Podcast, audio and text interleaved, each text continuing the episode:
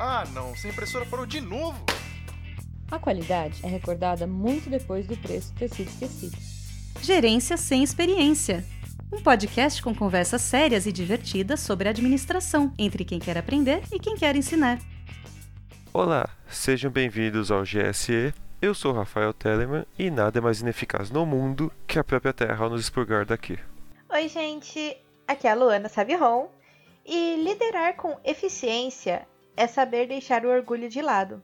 Talvez essa não seja uma dica para sua carreira e tal, mas sim para a sua vida. Então, obrigado, Rafael Russon, pela sua sabedoria. Como dizia Ford, um negócio que não gera nada a não ser dinheiro é um negócio pobre. A partir da Revolução Industrial, a administração científica e o crescimento das fábricas cartéis e trusts, acho que é assim que fala, mas se não for, eu tô aprendendo então viu-se a necessidade de analisar a fundo coisas como o uso de matéria-prima, capacidade produtiva de cada trabalhador e o impacto causado na sociedade. Pensadores como Frederick Wilson Taylor e Peter Drucker focaram cada um em suas áreas para entendê-las, saber se estavam alcançando seus objetivos, se gastavam muito para cada item produzido e se essas firmas realizavam mudanças na sociedade de forma significativa. As bases das áreas analíticas, gerenciais a longo prazo e financeiras se formaram nesse momento para conduzir as organizações ao infinito e além. Com esse bonito texto que a Luana acabou de nos passar sobre o que a gente falou no episódio 1 sobre Taylorismo, Fordismo. Não chegamos ainda em Fayol, mas chegaremos. A gente quer dizer que nesse momento de duas revoluções industriais na Europa, houve uma necessidade de analisar melhor o que era feito para ter uma melhor compreensão do que acontecia.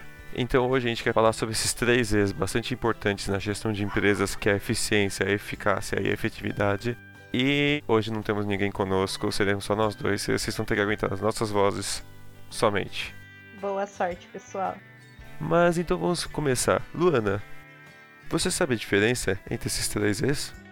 Bom, até onde eu sei, a eficácia seria atingir os objetivos, trazer as coisas certas e precisas. A eficiência seria o custo mínimo, não seria? Fazer as coisas certas. Enquanto a eficácia seria fazer as coisas certas, a eficiência seria fazer certo as coisas. Bugado, não? Mas daqui a pouco a gente explica de uma forma melhor para vocês entenderem. E a efetividade seria o impacto causado, o combo de ambas, quando as duas se juntam, quando elas praticamente fazem o Megazord do Paul Ranger. Então, para facilitar um pouquinho, lembre-se, a eficácia se liga a objetivo, a eficiência ao meio de produzir esse objetivo e a efetividade fazer os dois juntos. Seriam os. Ai, como que é o nome daquele desenho que eles se juntam e formam um só? Capitão Planeta? Sim, seria o Capitão Planeta! Gente, hoje tá difícil, meu. Caraca. Isso, a gente vai ter o Capitão Planeta das empresas, só não vai ter o coração. É, então. Esse tipo de indicador, ele acaba se tornando bastante importante para a empresa, porque como a gente falou antes com Taylor, com Drucker, você começa a analisar de uma forma muito mais fria e direta como que está o funcionamento da empresa. Se está atingindo seus objetivos, se está consumindo da forma certa a matéria-prima, está usando direito os funcionários. Ao mesmo tempo, ela pode acabar sendo um pouco difícil de fazer uma análise certa, porque ela tão fria que ela é, às vezes você não analisa qual é a real razão daquele impacto acontecer. Um profissional que trabalha com eficácia e eficiência, ele além de fazer o que foi pedido, ele consegue ver mais a fundo. Ao meu ver, pelo menos, aquele funcionário que, se ele termina a tarefa, ele não vai só. Ah, meu chefe me pediu para fazer tal coisa. Ele vai além do esperado. Ele vai procurar outros meios de entregar. Pode ser melhorada de uma forma mais eficaz, digamos assim. tá bom. É.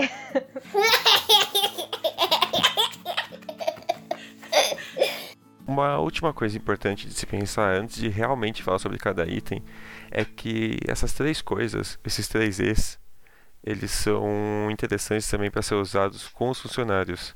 Se você é o gestor, se você tem um gestor ou ambos, você vai acabar tendo que usá-los para saber mais sobre si mesmo e sobre o seu subordinado. O funcionário que entrega o que é pedido, o funcionário que erra muito. Você pede para o funcionário, faz duas cópias dessa nota fiscal. Ele faz 30 porque 28 cópias saíram erradas. Eu já vi isso acontecer. What? O funcionário que, além do que é pedido, ele expande um pouco as suas capacidades e faz alguma outra coisa e melhora aquela situação. Então é possível você usar a eficácia, a eficiência e a efetividade para avaliar a si mesmo e aos outros. Só tem que tomar cuidado porque você tem que saber se o teu funcionário deixou de fazer por uma questão dele ou uma questão de fora, por exemplo. Mas vamos lá. Luana, me fale os pontos principais da eficácia. A eficácia diz respeito à capacidade de fazer o que deve ser feito, de cumprir as metas, alcançar objetivos, ter um foco, concentrar a energia para realizar algo, obedecer prazos e entregar os resultados. Bom, ela está relacionada à maneira como a atividade é realizada. Enquanto a eficácia tem relação com tomada de decisões, resultados alcançados, independentemente dos custos e do tempo que isso acarreta, uma equipe eficaz é aquela que, além de realizar os seus processos de maneira correta, mas também foca nos resultados e explora todo o potencial disponível. Em outras palavras, a eficácia seria a entrega de resultados, independentemente de ter um custo maior. Ele apresenta os resultados do pedido, entrega o que deve ser feito num prazo menor, é, sabe que pode entregar aquilo que foi pedido, tem as metas mínimas estendidas bem estabelecidas e uma proposta bem realizada. Os exemplos a seguir vão explicar melhor isso que a gente está tentando dizer para vocês. Exemplo número 1. Um. Como atingir o objetivo? Vamos imaginar que a gente tem duas fábricas. A primeira fábrica é a fábrica Ferreira. O seu funcionário trabalha 12 horas no dia, mas não entrega nenhum sapato. Já na fábrica do lado, a fábrica Gasparim, ele trabalhou 15 horas no dia. Conseguiu produzir um par de sapato, Gasparim atingiu o objetivo. Aqui a gente pode falar de vários problemas, como trabalhar 12 ou 15 horas por dia, de levar todo esse tempo para fazer um sapato, mas o importante é saber que o objetivo era fazer aquele sapato e ao mesmo tempo cumprir esse objetivo. A fábrica Gasparim conseguiu. Um outro exemplo seria a empresa Mortari. Ela tem o objetivo de produzir mil camisetas em um mês. Vamos até os fornecedores e compramos os tecidos. No final, devido ao processo produtivo, temos um desperdício de 14% dos tecidos. Mas a tarefa foi concluída com sucesso. Como a intenção era o objetivo final, podemos considerar que a equipe foi eficaz, porque ela entregou no prazo devido, pode ter desperdiçado mais do que deveria, mas o foco era entregar, então por isso que ela foi eficaz. Em ambos os casos, os fins justificam os meios. A gente falou no último episódio sobre Descartes e que ele acabou ficando famoso pela frase dos fins justificam os meios. Nesse caso, é bem simples de falar que ele estava certo. Agora, indo um pouco para eficiência, que seria mensurar o custo, fazer corretamente o que foi pedido, utilizando tudo aquilo que foi pensado e proposto quando se fala em eficiência, a gente pensa em custo-benefício, porque ele vai tentar gastar o menos possível para que se tenha um resultado. Mas o foco é gastar o menos possível. Nem sempre, quando se gasta o menos possível, se tem um resultado adequado, como poderemos ver nos exemplos abaixo. Nem sempre ser eficiente quer dizer que você é eficaz.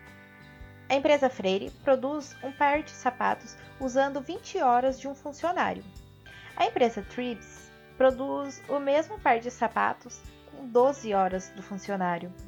Tribes usa seus recursos de maneira melhor. Ele não vai desperdiçar, vai ter um custo-benefício e fazer corretamente. Então, por isso, ela seria mais eficiente. O, quando se pensa em custo, tem que pensar que teria tanto custo de matéria-prima como teria o custo da hora desse funcionário. Então, nesse caso específico, tem 8 horas a menos de custo para produzir um sapato, é bastante coisa. Num outro exemplo que a gente pode dar, vamos dizer que existe a companhia Galvão, que tem um funcionário lá que ele chega todos os dias na hora certinha para trabalhar, preenche os formulários de forma correta, ele sempre entrega suas mercadorias aos destinos e etc. Ele é bastante eficiente. Ele está cumprindo o que foi esperado dele de maneira adequada e não está gerando hora extra para a empresa, não está tendo quebra de material, não está tendo perda de material entregue aos seus destinos. Então ele não está gerando um custo acima do que era esperado. E, bom, eu falei sobre a eficácia da empresa de camiseta Mortari, ainda citando ela, para comprar o tecido e ainda usando ela e o, e meu mesmo exemplo de mil camisetas por mês. Para se comprar um tecido, é feita uma pesquisa e achamos uma fábrica que cobra 8% a menos do que estávamos acostumados. Também decidimos fazer algumas mudanças no processo produtivo e reduzimos o desperdício para 11%. No entanto, ao invés de fazer mil camisetas, nossa produção foi só 800. Não atingimos a meta, mas conseguimos reduzir os custos, o que faz a nossa equipe eficiente. Redução de custos, matéria-prima, é como foi dito no comecinho da explicação, nem sempre é o resultado esperado, mas é focado no custo-benefício. Então, ao contrário do exemplo anterior da Mortari, eles conseguiram reduzir muito esse desperdício, mas o problema é não chegar no que precisava das mil camisetas mensais. Então, às vezes, é complicado você achar exatamente esse ponto de eficiência, porque o melhor ponto de eficiência ele pode não ser eficaz para vender tudo que você precisa, para produzir o que você precisa e ter uma empresa eh, que não dê prejuízos. Nesse caso, os fins não iriam justificar a eficiência seria o contrário disso, porque não é porque você vai vender um trilhão de camisetas que vai ser ok você ter um desperdício de 50% e inviabilizar tudo. Como falei sobre efetividade anteriormente, ela é o combo das duas. Ela maximiza os impactos, estar correto no que se faz, transforma a situação atual para o que queremos, muda o desenvolver, a relação entre produção e capacidade fabril. O que quer dizer? além dela maximizar o custo-benefício, ela também entrega o que foi pedido de forma eficaz e eficiente. Pode até ser um pouco superior à questão da efetividade e eficiência, porque ela vai envolver questões como o ambiente em que a empresa está situada, a sociedade que existe naquele país, naquela cidade, no mundo, analisar toda a questão de produção, de capacidade fabril, de meio ambiente para achar um ponto em que ela se encaixe de forma bastante positiva.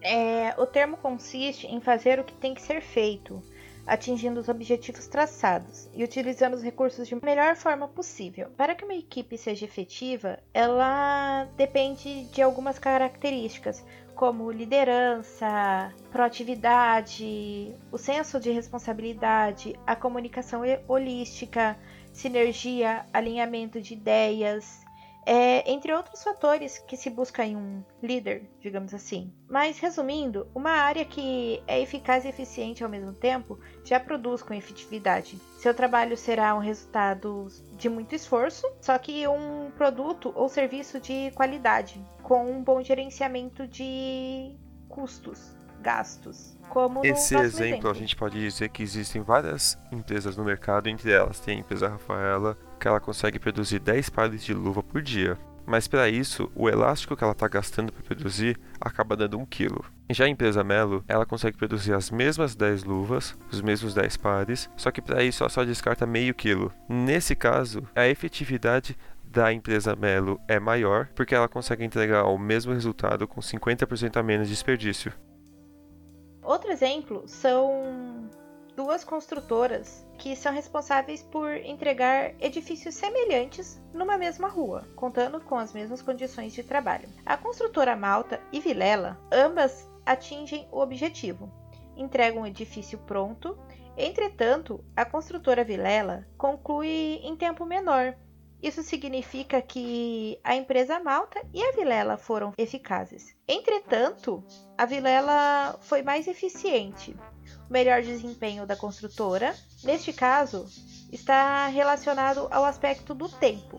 Entretanto, outros aspectos podem ser levados em consideração para mensurar a eficiência do mesmo projeto: custo, qualidade, segurança. Foi por causa disso que eu falei que às vezes é bom você analisar por vários fatores e não friamente alguma coisa para entender melhor aquela situação. Nesse caso, a segunda construtora ela conseguiu fazer um, uma coisa melhor, mas a gente não sabe qual que é a qualidade de tudo que tem lá para saber se realmente vale a pena só entregar num tempo menor. Agora, partindo para um outro exemplo, vamos pegar o Banco Bush. Numa das agências foram vendidas bastante capitalizações e até mais do que era preciso no primeiro trimestre do ano. Só que agora está acabando o semestre, acabando o segundo trimestre, e eles percebem que várias capitalizações dessa agência estão inadimplentes. Ou seja, várias delas deixaram de arcar com seus pagamentos. Então, mesmo que as vendas naquele trimestre tenham sido excelentes, isso não adiantou porque não houve uma grande avaliação de quem ia comprar, acaba deixando esse negócio descoberto. O que era esperado de caixa não vai mais existir e a eficiência caiu. Outro exemplo que é muito bom também para esse caso é suponhamos que existe uma empresa e um dos operadores se chama Marcelo. Deu um determinado problema e ele desliga a máquina e chama seu superior para que seja verificado o problema. Podemos dizer que ele agiu de uma forma eficiente, ou seja, ele tomou a atitude adequada e esperada de acordo com a situação. Agora, suponhamos que diante do mesmo problema, uma máquina, a mesma máquina da empresa tenha quebrado e o funcionário Kevin decide verificar uma possível solução antes de chamar seus superiores e a máquina volta a funcionar. Ou ainda que a máquina não volte a funcionar e o Kevin observa atentamente, procurando identificar o possível problema para que apenas depois disso chame seu superior.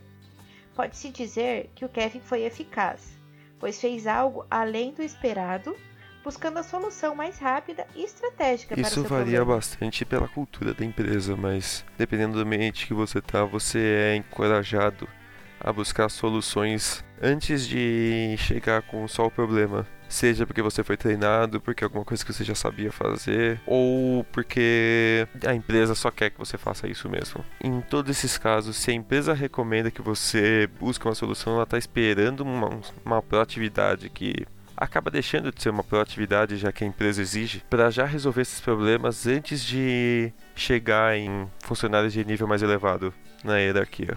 Cada um desses três E's é bastante fácil você perceber que eles vão existir em áreas diferentes. Aquela área que é responsável pelas vendas, pelo marketing, ela vai muito, tentar muito mais ser eficaz do que eficiente. Ela quer aumentar as vendas, ela quer entregar a quantidade de vendas exigidas, ela quer mostrar que ela está trabalhando bastante.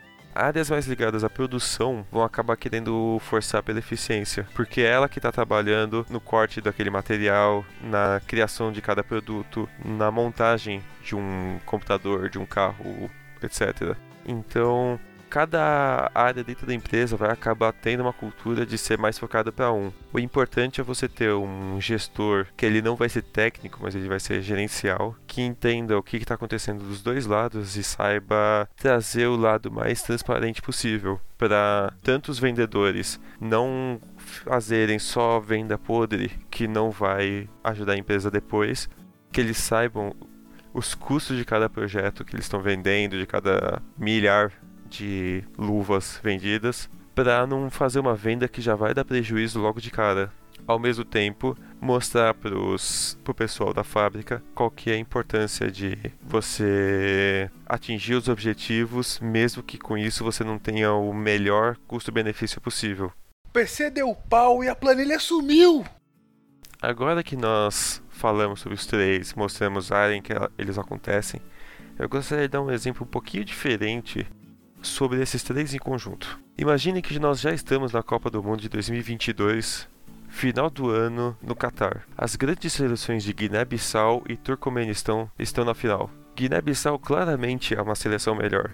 Ela consegue jogar de uma forma linda, ela dribla, troca passes, mas ela não está conseguindo marcar nenhum gol. Do outro lado, a gente tem a seleção do Turcomenistão, a grande zebra desse campeonato, que ela sempre tem dificuldades de marcar, mas numa falta feita pelo zagueiro num lance idiota, o grande artilheiro da seleção, ele bate uma falta e marca o gol. Turcomenistão é campeão do mundo. Luana, você saberia dizer o que que Guiné-Bissau foi e não foi? Bom, para mim, pelo menos, Guiné-Bissau foi eficiente. Tipo, ele jogou muito bem. Ele fez os lances, driblou, foi lindo. Mas ele não foi eficaz porque ele perdeu. O Tuque... Turcomenistão. O Tuque... Nossa, vou...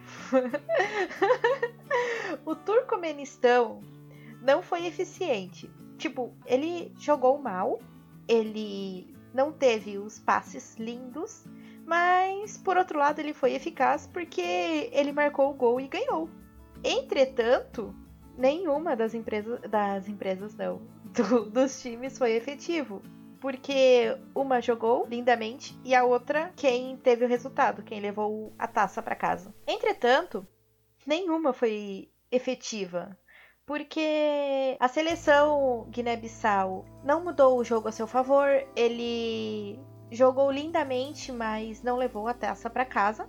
E a Turcomenistão, ela não foi efetiva porque ela não jogou lindamente, não deu um show no campo, digamos assim. Então, uma completou a outra, mas nenhuma foi eficaz e eficiente, nenhuma foi efetiva por esta razão.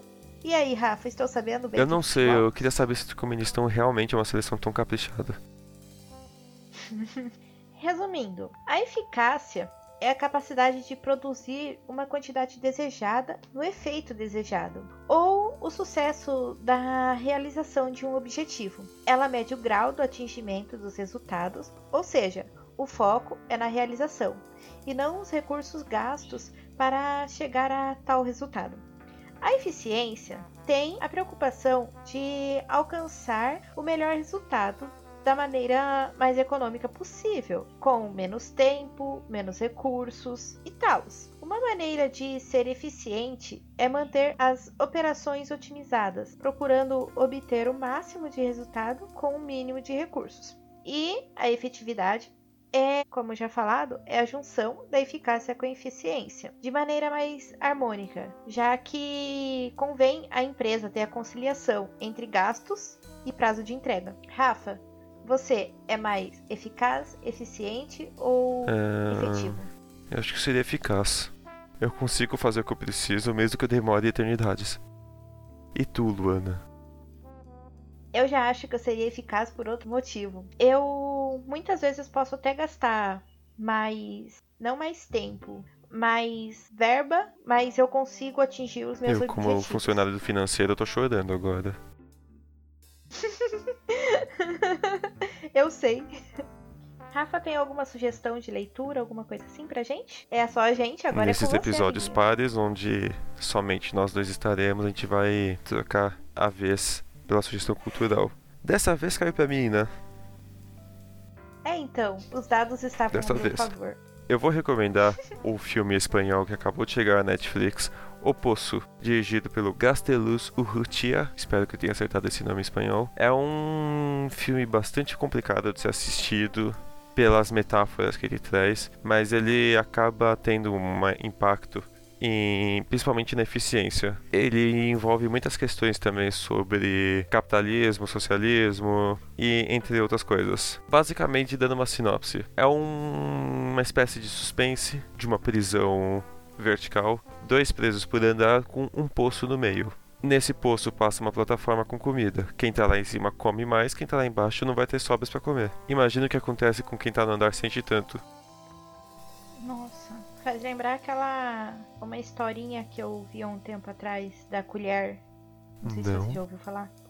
São colheres enormes, com paus enormes pra segurar. E eles acabam não conseguindo comer até que um passa a dar comi a comida na boca do outro. E assim todos conseguem comer. Bizarro. Numa época de crise em que todos choram, há sempre alguém que se lembra de fabricar lenços.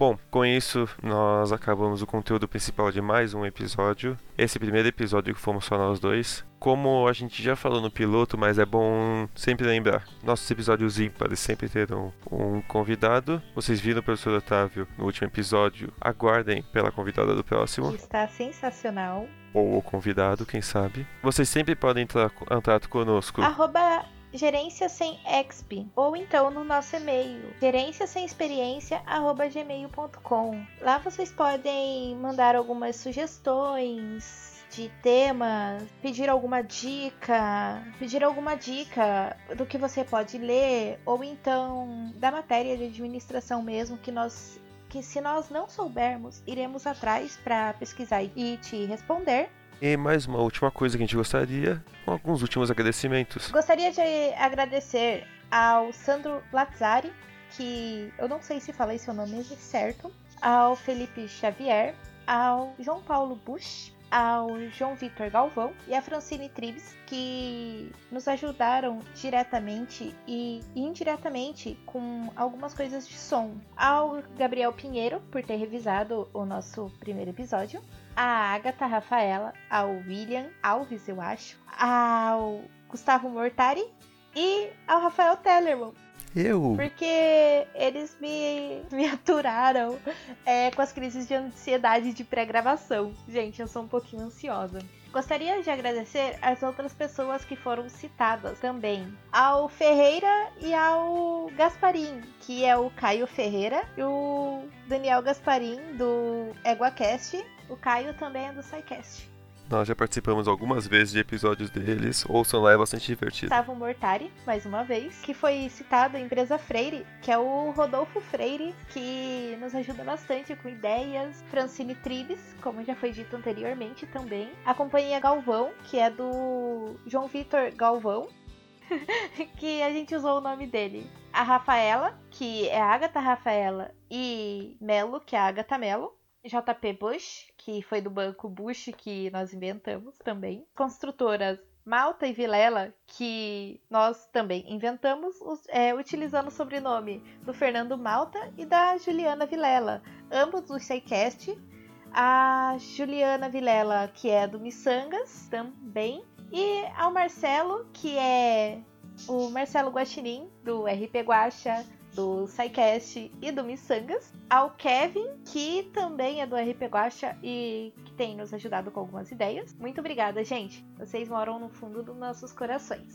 E mais um recadinho muito importante: evitem sair de casa nesse tempo de pandemia, tá complicadíssimo. E ouçam podcasts, leiam algum livro, se tiverem algum se tiverem sem ideias, podem nos procurar nas nossas redes sociais, que será um prazer enorme tentarmos dar alguma dica do que ouvir nesse tempo de crise que está sendo muito complicado, não só pra gente, mas eu tenho certeza que para cada um que tá ouvindo. Então é isso, pessoal. Um beijão. Tchau. Tchau, tchau.